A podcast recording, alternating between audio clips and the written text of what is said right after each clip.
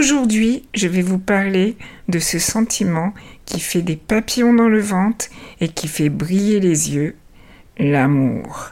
Mais c'est pas aussi simple quand on est handicapé.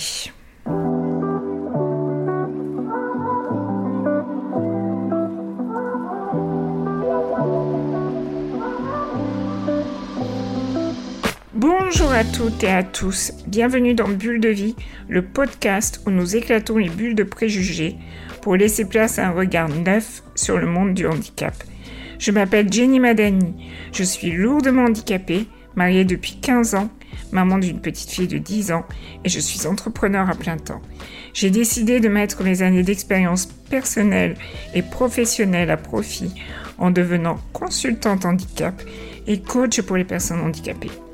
À travers ce podcast, je souhaite éveiller les consciences de ceux qui ne côtoient pas forcément le handicap au quotidien. Alors rejoignez-moi chaque semaine pour une nouvelle bulle de vie où nous apprendrons, grandirons et évoluerons ensemble. Aujourd'hui, je voudrais vous parler d'un sujet qui me tient à cœur, l'amour. Pendant très longtemps, j'ai entendu que j'aurais bien le temps de penser à l'amour, Lorsque toutes mes copines commençaient à avoir leur premier copain, moi je me contentais de rêver. Oh, bien sûr, j'étais amoureuse moi aussi, mais ce n'était jamais réciproque. Je restais la bonne copine, celle à qui on confie tout, celle qu'on veut toujours avoir sous la main, mais rien de plus. Puis est venu Internet. Mon ouverture sur le monde s'agrandissait. J'ai commencé à effectuer certaines recherches, je suis tombée sur l'histoire de cette femme unijambiste qui était persuadée que jamais un homme ne voudrait elle ad vitam aeternam à cause de son handicap. Alors elle se contentait d'histoires d'un soir. Elle volait en quelque sorte la tendresse qu'elle pouvait avoir lors de ses courtes nuits. J'avoue que cette histoire m'a laissé perplexe. Je ne voulais pas d'histoire d'un soir. Je ne voulais vraiment être aimée pour ce que j'étais pour qui j'étais et pour longtemps. Je continuais mes recherches sur Internet et je découvrais que pour vraiment plaire, il fallait être sexy. Alors je me transformais en femme fatale. Oui, j'ai plu à de nombreux hommes, mais pas du tout à ceux qui pourraient m'apporter ce que je recherchais vraiment. La plupart, en effet, ne voulaient vraiment rien de sérieux. Alors, je me suis dit qu'il était temps que j'arrête mon délire que je reste moi-même, avec mes pensées, mes idées, que je ne cherche pas à faire plaisir aux autres. Et c'est comme ça que j'ai connu mon mari. Je suis sûre que vous vous demandez comment je faisais pour faire de nombreuses rencontres. C'était vers la fin des années 90 et c'était surtout l'avènement d'Internet. Je passais des heures et des heures sur les sites de rencontres. Je me souviens même qu'à l'époque, Certains étaient à moitié sur Minitel, à moitié sur ordinateur. J'en ai fait des bonnes et des mauvaises rencontres. Sur mon profil, on ne pouvait pas deviner que j'étais handicapée. Je laissais les hommes s'intéresser à ma personnalité. Certes, ils s'intéressaient aussi à mon physique, grâce à la photo que j'avais mise. Mais je mettais un point d'honneur à ne pas parler de mon handicap avant la rencontre. Lorsque les garçons étaient suffisamment intéressés pour me rencontrer, et je peux vous dire d'ailleurs que je mettais beaucoup de temps avant d'effectuer cette fameuse rencontre. D'ailleurs, ceux que j'ai rencontrés très vite, ça s'est révélé être un fiasco. Donc, la rencontre devait avoir lieu. Je précisais que j'étais handicapée et j'expliquais mon handicap. Généralement, ça passait plutôt bien. Si cela ne passait pas, c'est que ce n'était pas le bon. Et puis, il y a eu les rencontres où je pensais être vraiment attirée et lorsque je rencontrais la personne, je ne ressentais strictement rien. Dans ces moments, je préférais écourter très rapidement le tête-à-tête. En m'excusant, bien évidemment. Je n'étais pas désespérée au point de me mettre avec quelqu'un qui ne me plaisait pas.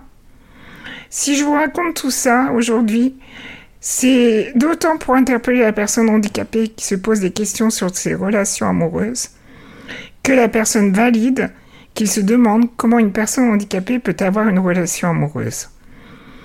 Dans chaque poitrine, que l'on soit handicapé ou non, bat un petit cœur qui ne demande qu'à être aimé.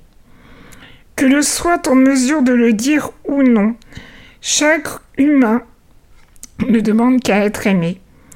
Il n'y a rien de plus beau que l'amour, et ce sentiment que l'on éprouve en voyant la petite étincelle briller dans le regard de l'autre.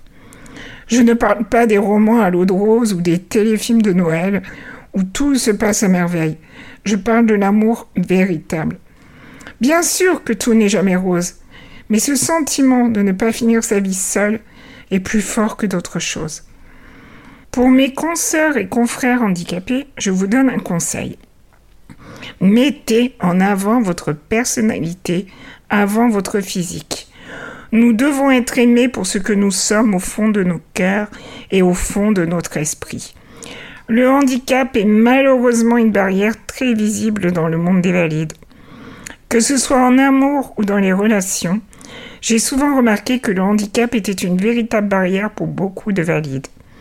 Soit ils ne savent pas comment agir, même avec la meilleure volonté du monde, et ils préfèrent s'éloigner pour ne pas faire de bêtises, ou alors ils sont pleins de préjugés. Je me souviens de la mère d'un ami qui m'avait dit Si je ne t'avais pas connu, pour moi, tous les handicapés physiques étaient aussi handicapés mentaux. Je sais, c'est très réducteur, mais malheureusement, certaines personnes ont encore ces préjugés. C'est aussi pour toutes ces raisons que j'ai décidé de créer ce podcast, pour éduquer, faire comprendre qu'il y a une âme et un esprit doué de raison derrière le handicap, même si c'est un handicap de naissance.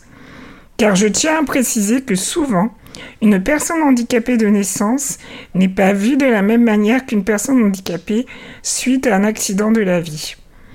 C'est un fait, malheureusement vrai, qu'une personne handicapée, suite à un accident de la vie ou à une maladie qui se révèle progressivement, aurait plus de moyens mis en œuvre qu'une personne handicapée depuis sa naissance. Lorsque l'on subit un handicap dans sa vie, on est souvent accompagné d'assistants sociaux ou de personnel médical pour effectuer notre reconversion avec le handicap. Que ce soit dans la vie personnelle ou dans le monde professionnel. Pour le monde professionnel, je vous en parlerai dans un autre podcast. Mais pour la vie personnelle, je vais vous parler d'une chose que j'ai appris récemment. Lorsque l'on subit un handicap, un accident de la vie qui rend handicapé, il existe un service qui aide, qui apporte certaines solutions pour pallier le handicap dans sa vie intime et amoureuse.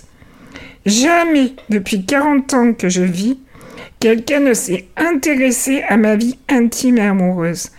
Il ne m'a jamais été proposé de solution quelconque pour pallier à mon handicap. J'ai dû chercher moi-même la réponse, plus ou moins bien pour être franche. C'est pourquoi j'ai comme projet de créer une formation qui aide les couples handicapés-handicapés ou handicapés valides dans leur relation de couple. En effet, nous sommes rarement deux du fait de notre dépendance. Et il faut bien prendre en compte les auxiliaires de vie qui nous accompagnent au quotidien. Or, comme ce n'est pas pris en compte qu'une personne handicapée puisse être en couple, cela crée souvent beaucoup de tensions au sein du couple. Le conjoint peut se sentir mis de côté, par exemple. Il y, a il y aurait beaucoup à dire sur ce sujet. C'est pourquoi je préfère revenir à un autre moment. Toutefois, et cette fois-ci je m'adresse aux personnes en situation de handicap, si vous vous sentez bloqué dans le cheminement de votre vie, je propose mon accompagnement à 30 euros la séance d'une heure et c'est un tarif promotionnel le temps que je passe mon accréditation de coach ICF. Aussi, si vous souhaitez réserver une séance ou me poser des questions, je vous invite à me laisser un message sur mon site internet handicoachingplus.fr.